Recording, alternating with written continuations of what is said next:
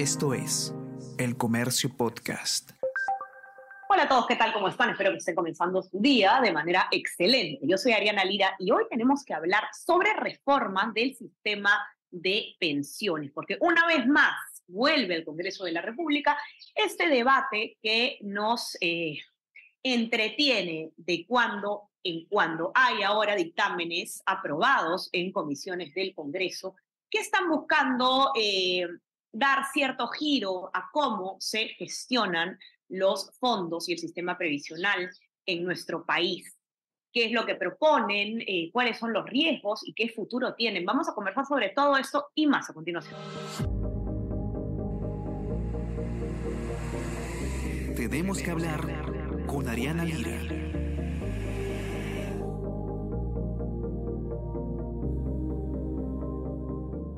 Como decíamos, eh, es ya costumbre, sobre todo en los últimos, en los últimos, en las últimas gestiones congresales, hablar sobre reformas previsionales, reformas del sistema de, pensiones. Eh, es un debate al que ya nos estamos acostumbrando.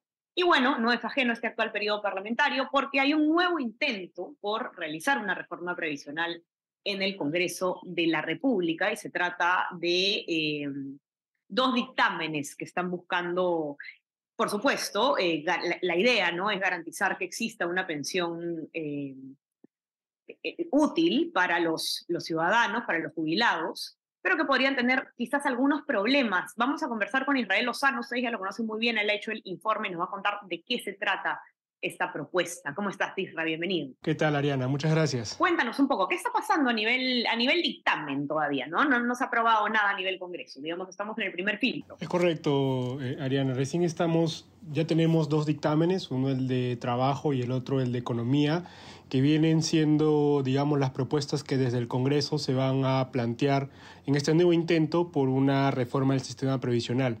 Y digo nuevo porque no es la primera vez que se, que se busca aplicar una reforma al sistema en el país, ¿no? Ya han habido comisiones pasadas, el Congreso anterior también planteó eh, una propuesta de reforma que no, no, llegó a buen puerto. Entonces esta vez ya tenemos dos dictámenes. Eh, uno el de trabajo, que plantea un sistema en específico, eh, y el de economía, que plantea modificaciones a lo que hoy tenemos y que vemos como sistema previsional peruano. ¿no? Eh, importante señalar que para ambos casos se ha contado con eh, comentarios de expertos, eh, han asistido también los diferentes representantes del Ejecutivo em, a las sesiones respectivas, pero sí es también relevante mencionar que a estas dos propuestas se le debería sumar en el corto plazo un proyecto de ley que tiene que presentar al Ejecutivo, porque así como el Congreso, el Ejecutivo también ha tenido una comisión eh, multisectorial eh, conformada por eh, miembros del MEF, del Ministerio de Trabajo, de la SBS, del Banco Central, que han diseñado su propia propuesta de reforma previsional. Esta, según lo que adelantó el ministro de Economía al, comercio, debería estar llegando antes de la quincena de este mes, que es en pocos días. De concretarse eso, hablaríamos de tres iniciativas que se encuentran hoy en el Congreso tratando de buscar una reforma, ¿no? pero las concretas son los dictámenes. ¿Qué es lo que se está proponiendo? El, dictamen de trabajo, para, arrancar con ese, plantea la creación de un eh, sistema eh, integrado eh, universal de pensiones. Este sistema estaría adscrito al Ministerio de Trabajo, siendo el Ministerio de Trabajo su ente rector. Em, para la, de cara al afiliado, el sistema considera tres pilares. Entendamos pilares como capas. Si tuviéramos una pirámide, está dividida en tres. La base de la pirámide sería la pirámide, el pilar no contributivo. Eh, la segunda sería un pilar contributivo y el tercero un pilar complementario.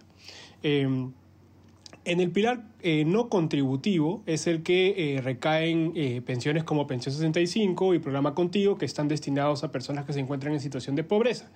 Lo que plantea el Ministerio de Trabajo es que esta, esta base, eh, este pilar, sea eh, financiado con recursos públicos del Estado y que sea la garantía para que todo peruano en el país tenga una pensión mínima.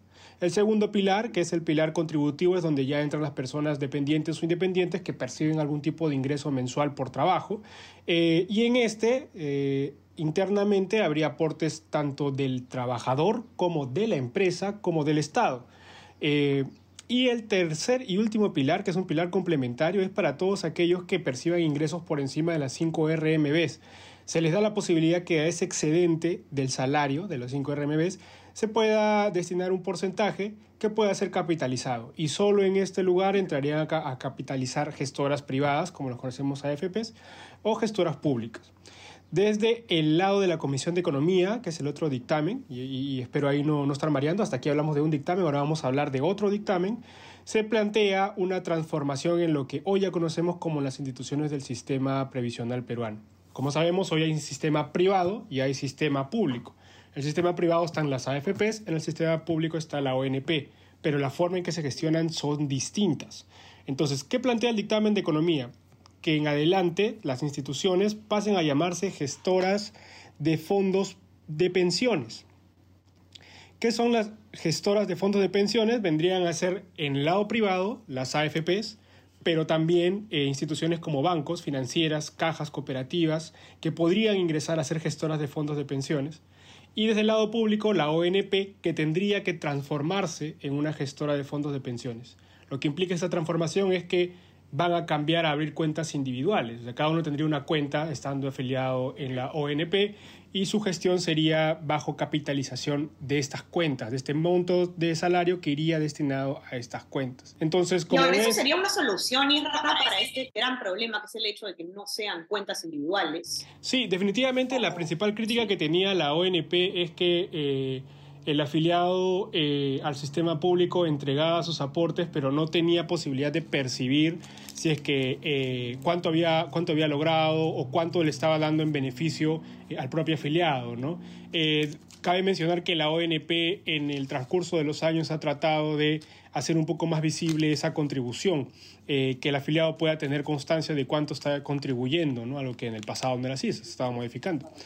lo que sí es cierto, Ariana, en línea con lo que tú preguntas, es que la ONP es insostenible y necesariamente requería de fondos del Estado, fondos que iban creciendo en el tiempo en la medida que la posibilidad de conseguir ingresos de los afiliados no es la, no es la misma en el tiempo, sabemos la economía no siempre está bien, los trabajadores pierden empleo, entonces se hacía cada vez más pequeño el fondo de lo que los trabajadores aportaban y el Estado tenía que cubrir la brecha ¿no? de lo que faltaba entre lo que el afiliado aportaba y lo que tenían que pagarse de pensiones.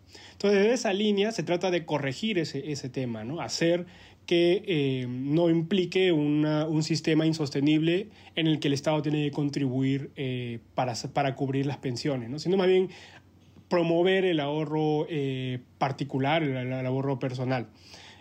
por supuesto que también tiene detalles ahí adicionales que que, podrían ser sujetos de debate, ¿no? Y que seguramente van a entrar al, al, Pleno del Congreso también a su debate. Correcto. ¿Qué es lo que sigue ahora?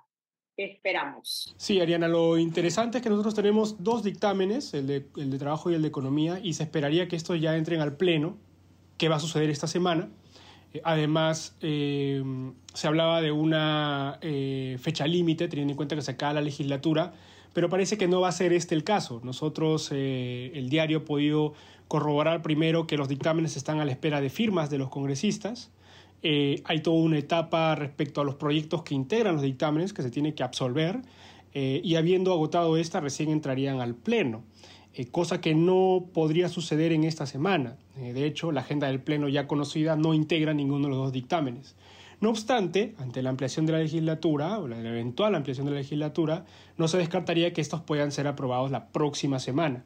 Con lo cual pasarían dos cosas. Van a entrar los dos a votación, pero también habría un margen mayor de tiempo para esperar el proyecto del Ejecutivo, lo que podría configurar un poco también el escenario de cara a una posterior aprobación. Queda nomás entonces ver qué va a pasar en el pleno político. El sistema, porque para cerrar, Isra, ¿no? Porque a quienes nos escuchan les debe interesar tener un poquito de idea de lo que está pasando en este debate, porque es un, es un, un tema que, uno, es de fundamental importancia para los jubilados, la situación de los jubilados en nuestro país, y dos, que se usa mucho eh, para conseguir réditos políticos, ¿no? Y es como se ha estado usando justamente en los últimos dos o tres periodos congresales, entonces hay que tener mucho cuidado con la, el nivel técnico de estas propuestas. Totalmente, Ariana. Eh, creo que yo he venido más de una vez a, a este espacio a hablar sobre iniciativas eh, numerosas de retiros de fondos de pensiones, que fue lo que marcó mucho la agenda en el tema previsional. ¿no? Eh, y por supuesto con el retiro de fondos previsionales el sistema ha cambiado. Em, la necesidad o la percepción que tiene el afiliado de acceder eh, anticipadamente a los fondos ha incrementado, ¿no? Y los congresistas han entendido esto de alguna u otra manera como una necesidad que debe ser atendida por rédito político em, o por propia agenda de sus partidos, ¿no? El tema es que en la medida que sigan promoviendo estas medidas estamos destruyendo la pensión y el ahorro.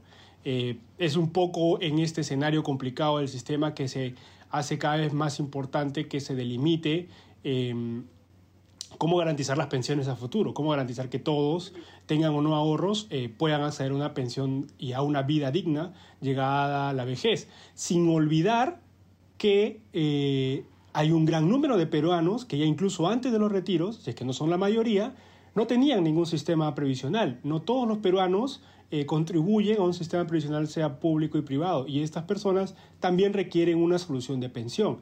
Entonces, la discusión sobre reforma previsional, eh, y atendiendo a tu pregunta, debería importarnos a todos porque para los que no contribuyen se convierte en la opción para tener una pensión y para los que contribuyen implica un cambio en la forma en que vamos a ahorrar y beneficios, entendidos estos como estímulos que va a dar el Estado para poder llegar a la pensión final, ¿no?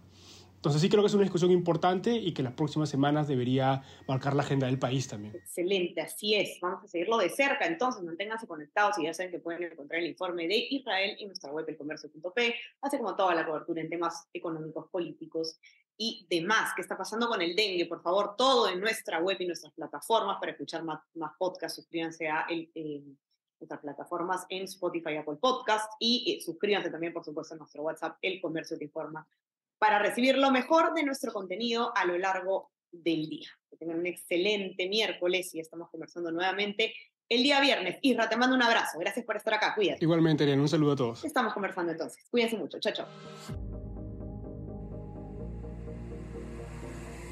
Tenemos que hablar con Ariana Lira.